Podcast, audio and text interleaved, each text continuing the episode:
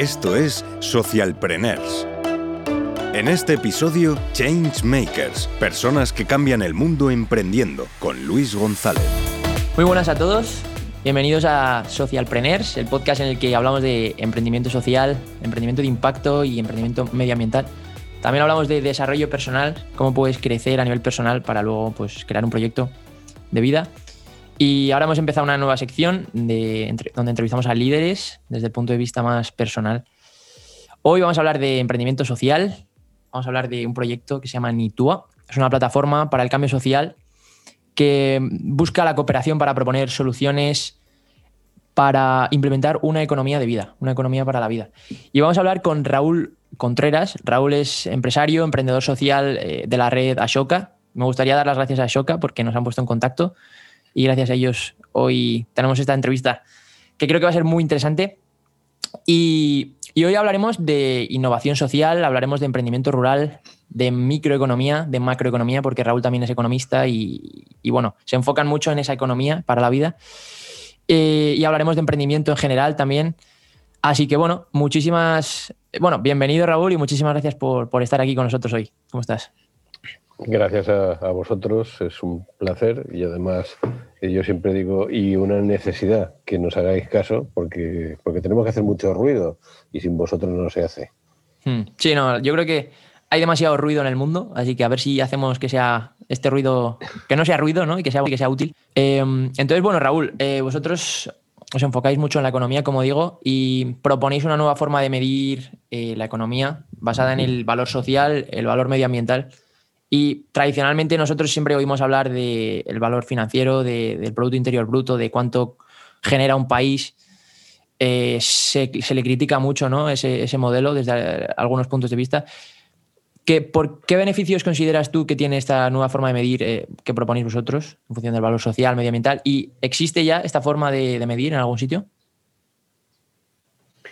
Pues mira, eh, sí que existe, lleva además tiempo, lo que no quiere decir que, haya alcanzado un conocimiento en la calle suficiente, pero ya es una metodología que está rodada eh, y que nos aporta el conocimiento sobre el valor social y el valor ambiental que generan las personas, las entidades, las administraciones, etcétera.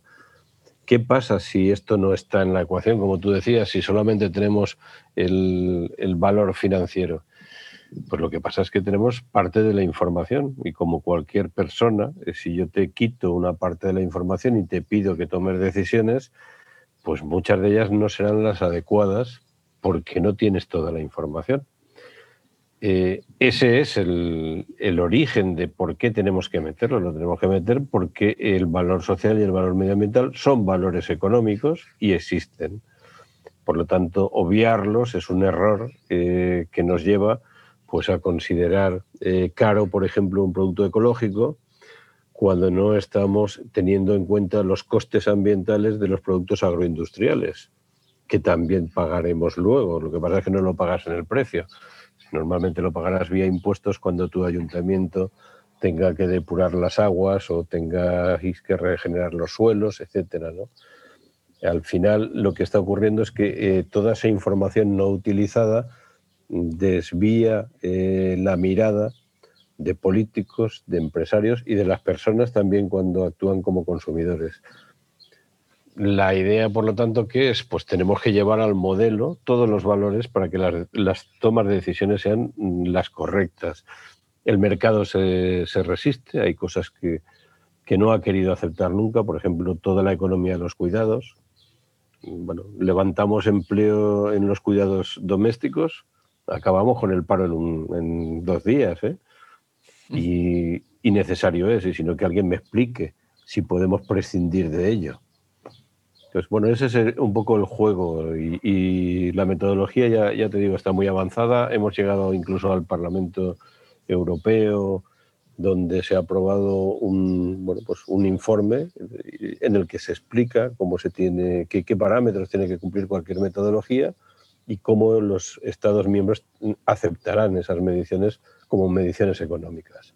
Así que, bueno, está la cosa encauzada y ahora hace falta que esto llegue a muchos sitios y que la gente lo utilice, porque si no tendremos un, modelo precioso que estará en muy pocas mesas. Y a nivel internacional dices que va, que probablemente lo aprueben varios países o muchos, pocos. ¿Cómo lo ves? ¿Cómo es la situación? Lo están utilizando en el mundo anglosajón, se gasta desde hace tiempo. Eh, incluso en Gran Bretaña hay una ley ya que, eh, bueno, regula toda la medición del valor social. Aquí vamos un poco más retrasados. Por contra, el mundo anglosajón utiliza la medición sobre todo para justificar inversiones y nosotros lo queremos para gestionar. O sea, vamos dos pasos más allá y lo que vamos buscando es que esos valores eh, nos den las pautas de lo que hay que hacer y que nos sirvan para seguir nuestros proyectos sociales y saber que somos eficientes a la hora de generar esos valores. Por lo tanto, bueno, pues sí, hay países que ya, que ya llevan avanzado. Eh, nosotros en, en, Europa tienes ese marco que te decía, ese informe, y en, en, el uso, pues, pues nos queda todavía mucho por andar, pero en ello estamos y cada vez se habla más de esto, y más últimamente que vienen fondos de Europa que dicen eh, son fondos para generar impacto. Entonces, ¿cómo demostramos que generamos impacto si no lo medimos? Mm. Buena pregunta. Pues a ver, a ver cómo avanza esta iniciativa, ¿no? Yo creo que poco a poco, por lo menos, si ya lo, aplican los anglosajones estamos, y se está empezando a lanzar a nivel europeo, mundial, pues no sé, esperamos. Yo creo que va, que va a triunfar, pero el PIB al final es, va a ser complicado luchar contra él, pero yo creo que sí, que al final complementario, se, podría decir que puede ser complementario, ¿no? A lo mejor. Para aquellos detractores que no quieren quitar el PIB. Tienes países que ya, ya están haciendo ensayos. ¿eh? En Nueva Zelanda el PIB eh, ya está oxidado. Aquí lo conseguiremos. De momento vamos, vamos midiendo. Poco a poco. Y, al, medir demostramos. Y bueno, te quería preguntar, esto es una iniciativa vuestra, ¿no? Desde, bueno, habréis participado en ella desde Nitua. Cuéntanos un poco qué es Nitua eh, y cómo surge. ¿Cuál es la historia que, lleváis bastante tiempo? Pues la verdad es que Nitua eh, es el resultado de, años de trabajo eh, previo en el que bueno, pues algunas personas estábamos en el, en el, mundo de la exclusión, en los barrios marginales, creando empresas, creando herramientas económicas al servicio de las personas que el sistema iba iba tirando. ¿no? Esto nos llevó a crear un holding de empresas de inserción, eh, razón por la que contacto con Asoka en aquellos entonces. era una mezcla de todas las estructuras económicas eh, ordinarias con fines sociales y creamos una bolsa de, valores. no nos dejaban legalmente llamarle bolsa, pero captaba capital y daba liquidez eh, con lo que financiamos la, puesta en marcha de, seis empresas. El grupo se llamaba Yuna y era un, primer holding social en el Estado español. Eh, esto bueno, pues permitió que alrededor de unas 300 personas llegaran a rodar por esas empresas, porque eran em, empresas de tránsito, con lo cual eh, bueno, no era, iban aprovechando el espacio para salir al mercado ordinario y por eso digo rodar, pasaron por allí y aún así, bueno, pues solamente en el barrio habían 12.000. Entonces, eh, ¿por qué nace Nitúa? Pues porque nos dimos cuenta que trabajando sobre las consecuencias eh, exclusivamente, bueno, faena no nos iba a faltar, pero no íbamos a resolver el problema, porque lo que estamos es creando empresas para lo que el sistema expulsa, cuando lo que tiene que ocurrir es que el sistema no expulse. Y eso es lo que, lo que centra la mirada de Nitúa, que es cambiar el modelo económico. Vamos directamente a generar herramientas que no solamente no generen exclusión, sino que generen exclusión y modelos de gestión económico que de ahí viene también todo este tema de la medición, que recuperen esos valores y generen ciclos económicos de los valores sociales y ambientales para que sean negocios rentables, porque al final no queremos que los empresarios dejen de serlo, lo que queremos es que sean eh, empresarios de tres valores y que eso nos permita eh, dejar de generar problemas porque es rentable no generarlos. Bueno, y hablando de economía, ¿no? Como me gustaría hablar de un término que utilizáis vosotros, que, se llama, que lo llamáis economía, y que lo utilizabais para, para ayudar a las personas a, crear su propia economía y con cierta libertad financiera, ¿no? por lo que he entendido yo. ¿Cómo, ¿Cómo fue este proceso? No sé si seguís haciéndolo, pero vamos, ¿cómo fue? Cuéntanos un poquito, ¿qué aprendisteis? Bueno, pues mira, esto eh, tiene su, fondo en, en, el esfuerzo que se ha hecho por muchas personas durante mucho tiempo creando herramientas económicas alternativas, la banca ética, por ejemplo, esa bolsa que te contaba, eh, un mercado social donde es un canal de distribución de bienes y servicios que llevan valores sociales y ambientales. Y bueno, eso y más cosas, evidentemente no te hablo de ni tú solo, te hablo de un montón de gente. Nosotros hemos participado desde el principio en las reas de la economía solidaria, no es la única, ahí está también la economía del bien común, etcétera. Son economías transformadoras y lo que no, nos vino a pasar es que eh, yo creo que creamos herramientas potentes y bien diseñadas y sin embargo luego en la calle poco utilizadas. Seguramente una parte viene porque la comunicación no la hemos hecho demasiado bien nunca, pero otra parte viene porque eh, tampoco hay una, un conocimiento y una educación eh, económico-financiera, por supuesto en las escuelas no la hay, y cuando ha venido a salir casi da más miedo con esos libros del Banco de España, ¿no? donde te dicen que primero se pagan las hipotecas y luego la comida. Y, bueno, pues nuestro planteamiento fue vamos a llevar conocimiento a la calle para que la gente pueda tomar decisiones libremente, que es el punto de partida eh, en el que nos apoyamos. Las decisiones que se toman no son libres, sino que vienen mediatizadas por el mercado. Y en economía lo que hacíamos básicamente era hacer que la gente diera dos pasos hacia atrás para ser libre en la toma de sus decisiones. Eso yo creo que, se puede entender muy fácil con un ejemplo, que además es el que más saltaba a la cara, y era cuando hablabas con, las personas que venían a economía de eh, préstamos, y de ahí pasabas a la vivienda y rápidamente todos querían saber cómo firmar una hipoteca maravillosa donde no les tomaran el pelo y tú les preguntabas qué es lo que necesitaban y te decían que un préstamo. Decían, no, no, tú no necesitas un préstamo, ¿qué es lo que necesitas? O sea, ¿qué es lo que vas buscando? Al final acababan diciéndote pues, que, lo que querían era una vivienda. Y entonces seguías preguntando y decías, bueno, pero tú lo que quieres es tener una vivienda en propiedad, o sea, invertir en ladrillo, o lo que quieres es usar una vivienda, tener un sitio donde vivir.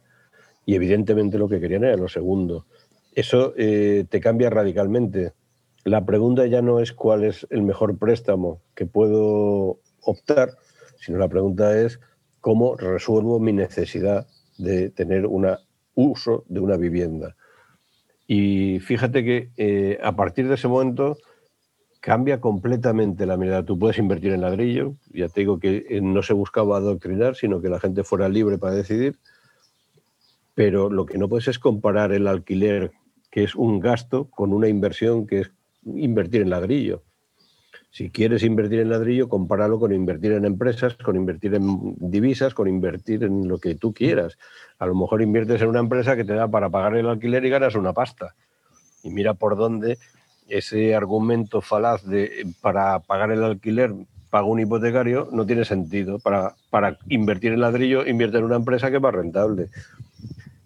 Eh, bueno, eso, ese tipo de pensamiento es el que trasladaba a economía y sí que es cierto que bueno, poníamos encima de la mesa eh, herramientas alternativas de gestión económica y doméstica y, bueno, también eh, empresarial para que la gente luego las utilice libremente y pueda eh, tomar decisiones, bueno, te acuerdas sus criterios.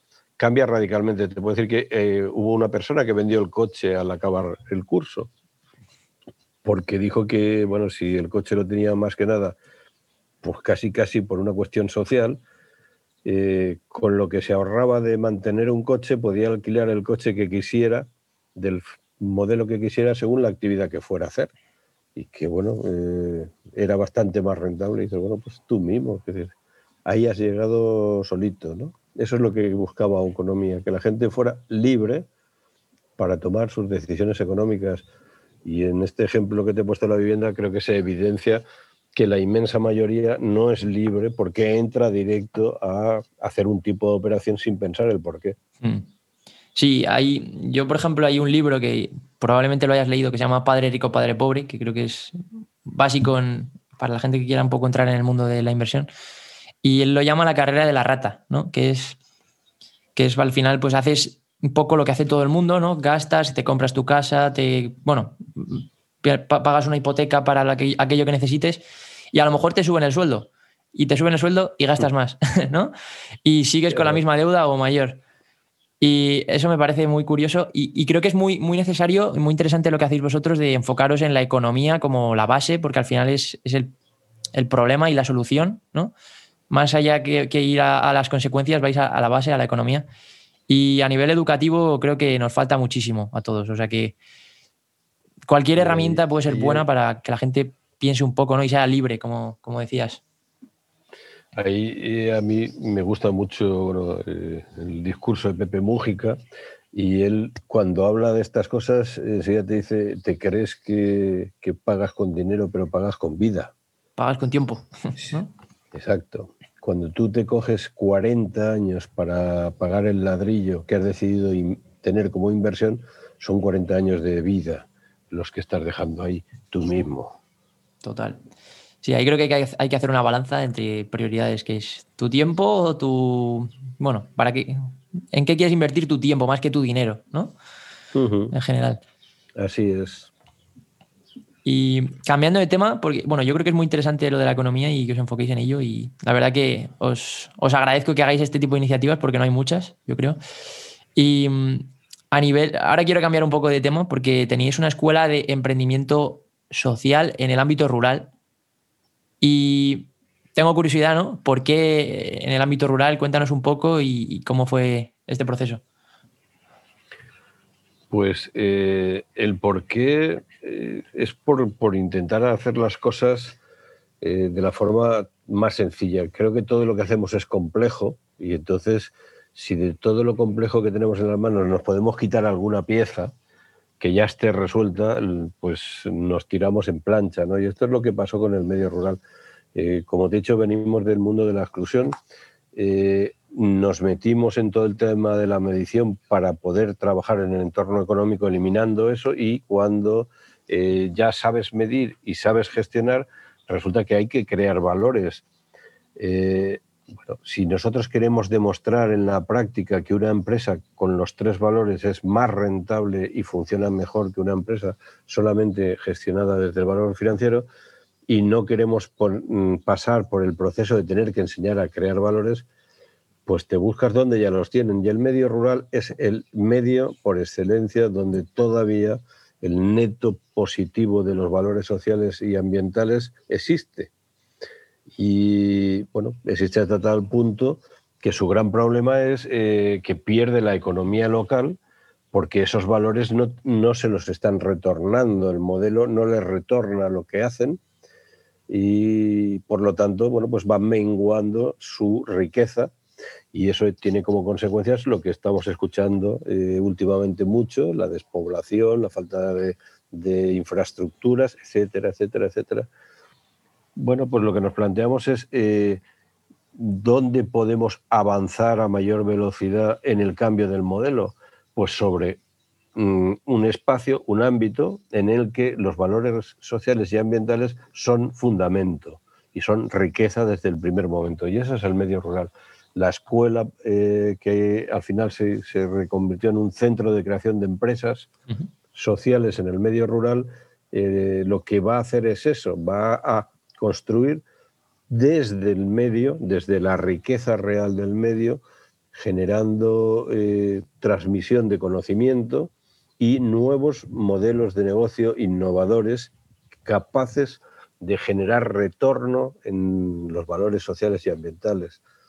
Yo hay un ejemplo que, suelo utilizar, eh, que es una conversación con un pastor. A este pastor se le paga por la lana, por la leche y por la carne, pero por la limpieza de los bosques no. Eso no se cobra, eso es gratis. Y cuando le dices al pastor, ¿y usted por qué no cobra? pues te mira con cara de pato y te dice, pues no lo sé, porque, porque nunca lo he pensado, ¿no? Y además, ¿quién me lo paga? Bueno, pues eh, si el señor pastor deja de limpiar los bosques, el número de incendios que vamos a tener va a crecer de forma importante.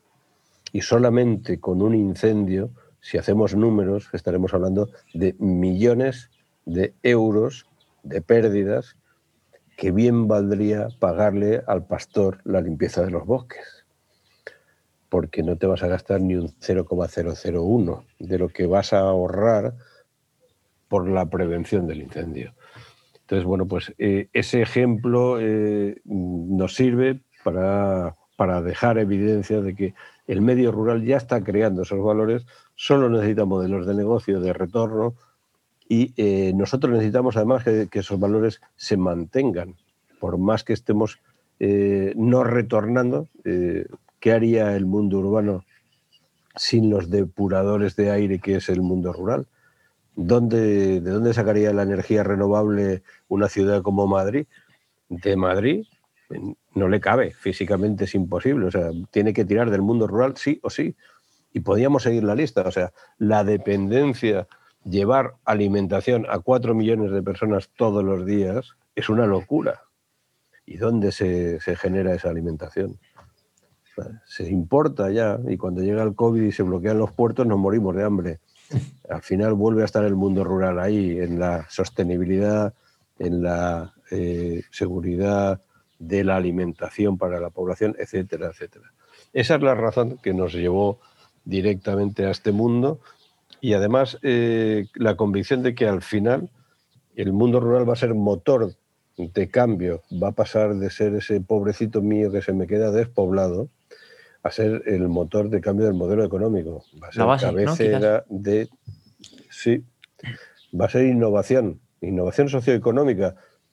Tecnológica también, pues seguramente, pero sobre todo socioeconómica. Tecnología tienen también. Yo fui un día a unas tierras que tenía un amigo y tenían un montón de tecnología que me sorprendió un montón. No me lo esperaba para nada. A nivel agricultura, me refiero. Mira, uno de los proyectos que, bueno, que tenemos ahora por ahí medio en marcha, apoyando, es un gallinero que va todo con, tecnología. Vamos, ya te llega al móvil los avisos de todo lo que tiene que hacer, controla las aperturas de las puertas, es, es otro mundo. y, eso se va conjugando, claro que sí. Hmm. Nosotros no estamos contra la tecnología, al revés, la queremos toda, pero la queremos con un para. ¿Para qué? Para, bien, ¿no? Efectivamente. Qué bueno. Y entonces, bueno, yo a lo mejor es sensación mía, porque ya como estoy un poco conociendo más el sector social y medioambiental, pues ya he visto más iniciativas, pero me da la sensación de que cada vez hay más iniciativas en el mundo rural. Mm, no sé cómo lo ves, no sé qué opinas. Hombre, yo eh, sí que las hay, claro que las hay, y, algunas muy, muy interesantes y necesarias.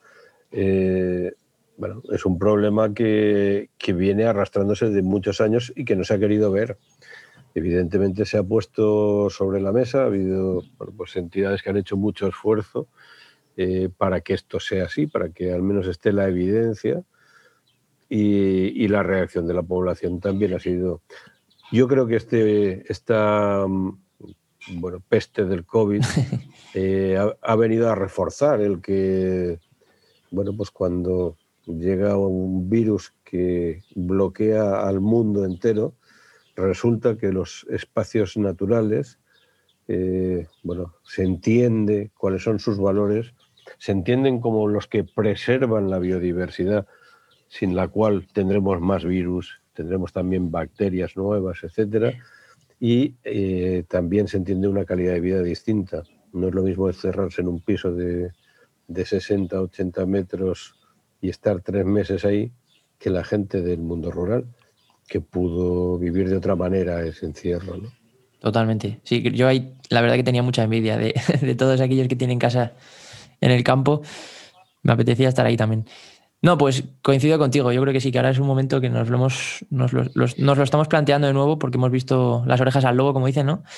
Y realmente debería ser la base. Al final, como hablabais de la economía como base y el mundo rural también como base, al final vosotros vais a por la base que es lo más importante, ¿no? La raíz de los problemas. Y creo que lo hacéis muy bien. además, Luis, eh, quédate con una historia. Eh, no estamos trabajando en un enfrentamiento rural-urbano, sino al revés. Lo vivido en el medio eh, urbano, cuando trabajábamos en los barrios marginales, es diferente, pero no tanto como nos imaginamos. En los barrios marginales también faltan servicios públicos. Los servicios de transporte son deficientes, los servicios sanitarios son deficientes, los servicios de educación son deficientes.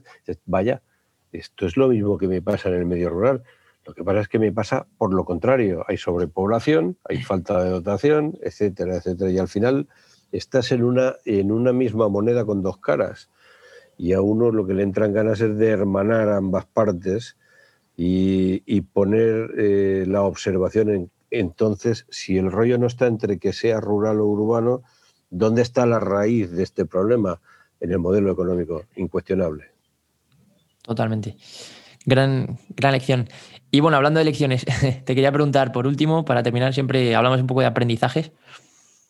Seguramente que lo hablaba contigo, pues habrás tenido bastantes fracasos y, de los fracasos se aprende, ¿no? Y me gustaría preguntarte cuáles son tus mayores aprendizajes de, o tus aprendizajes de tu mayor fracaso o qué se te viene a la cabeza cuando te digo esta pregunta.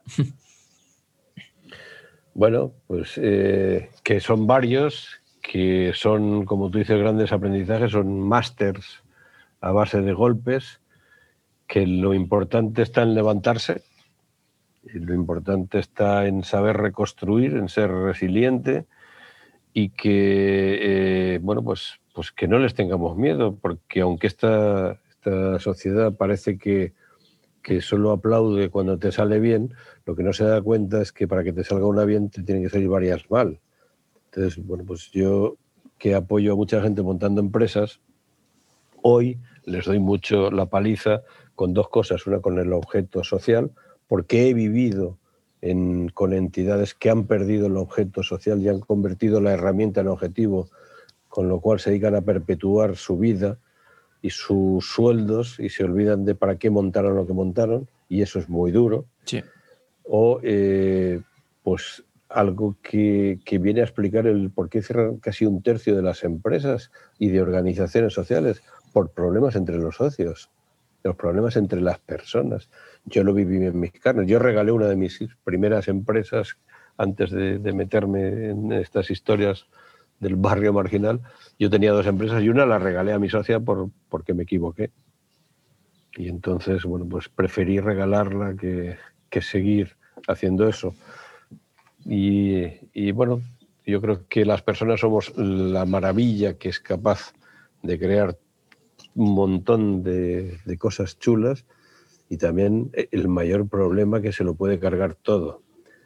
Y no sé si me he aprendido la lección del todo, pero, pero estamos en camino. Es, yo creo que, que una parte muy importante. Yo creo que nunca aprendemos del todo. Yo siempre, siempre cuanto más aprendes, más tonto me, siento, más necesidades de aprender creo que tengo. Y mm, yo creo que sí que es importante lo que decías, primero la resiliencia y a nivel socios, eh, yo bueno, todavía no tengo ningún proyecto así, estamos en este podcast, pero sí que creo que es muy complicado y hay que elegir muy bien a las personas ¿no? antes de lanzarte en un proyecto, porque al final es un proyecto que puede ser de vida o no, pero, pero tienes que estar un poco en la misma página, ¿no? Entiendo.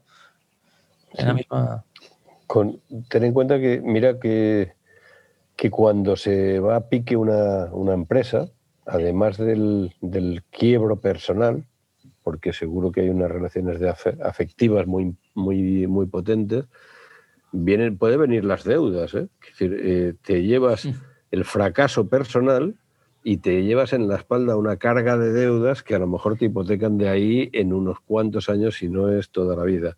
Así que hay que ir con mucho cuidado con lo que hacemos y bueno, pues intentar jugar con, mucha honestidad y, cuidando. Sobre todo creo que tenemos que cuidarnos, ¿no? Esa economía de los cuidados y, hacer las cosas, bueno, pues desde, desde el conocimiento de que cuando todo va bien somos maravillosos. A lo mejor hay que hacer un juego de rol antes de empezar y jugar a que se nos va todo a pique, a ver, a ver qué pasa, ¿no? pero cuanto menos hay que tenerlo claro, que pasaremos también por esos tragos y que tenemos que construir equipos muy sólidos y, muy vinculados al objetivo que es lo que nos va a dar la fuerza. Totalmente.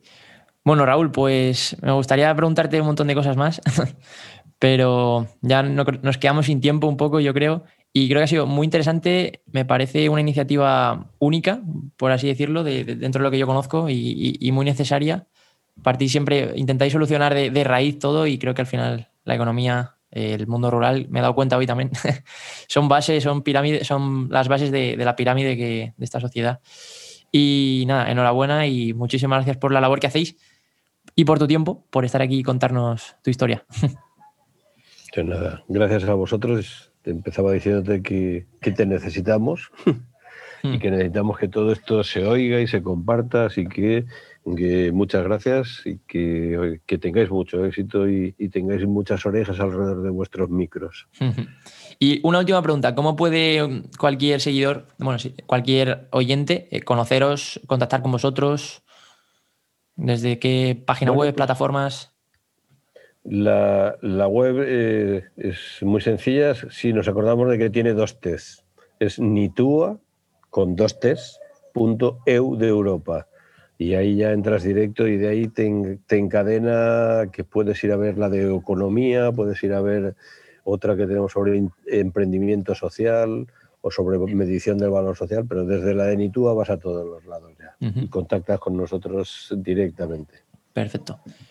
Pues, pues nada, repito mis gracias, gracias Raúl, gracias a toda, a toda la audiencia, que siempre, siempre lo digo, pero que al final los necesitamos también, nos dais esa motivación para seguir haciendo lo que hacemos e intentar pues, ayudar a estas iniciativas y ayudaros a vosotros y a nosotros a crecer todos juntos. Así que nada, muchísimas gracias a todos y gracias a Cabina 29 que nos ayuda con la producción. Y nos vemos en la próxima. Hasta luego. Hasta luego. Suscríbete a nuestro canal de Patreon, Socialpreneurs, para disfrutar de todo nuestro contenido anticipado, participar y ser mencionado en nuestros episodios, acceder a nuestra comunidad o incluso ser asesorado por nuestro equipo. Ah, y lo más importante, nos apoyarás para que podamos seguir creando este contenido y hacer crecer el podcast. Puedes escucharnos a través de Spotify, YouTube, Apple Podcast o Google Podcast. También puedes seguirnos en redes arroba socialpreneursp en Twitter, Instagram, Facebook y Socialpreneurs Podcast en LinkedIn. Además, puedes visitar nuestra web socialpreneurspodcast.com o enviarnos un correo a podcastsocialpreneurs.gmail.com.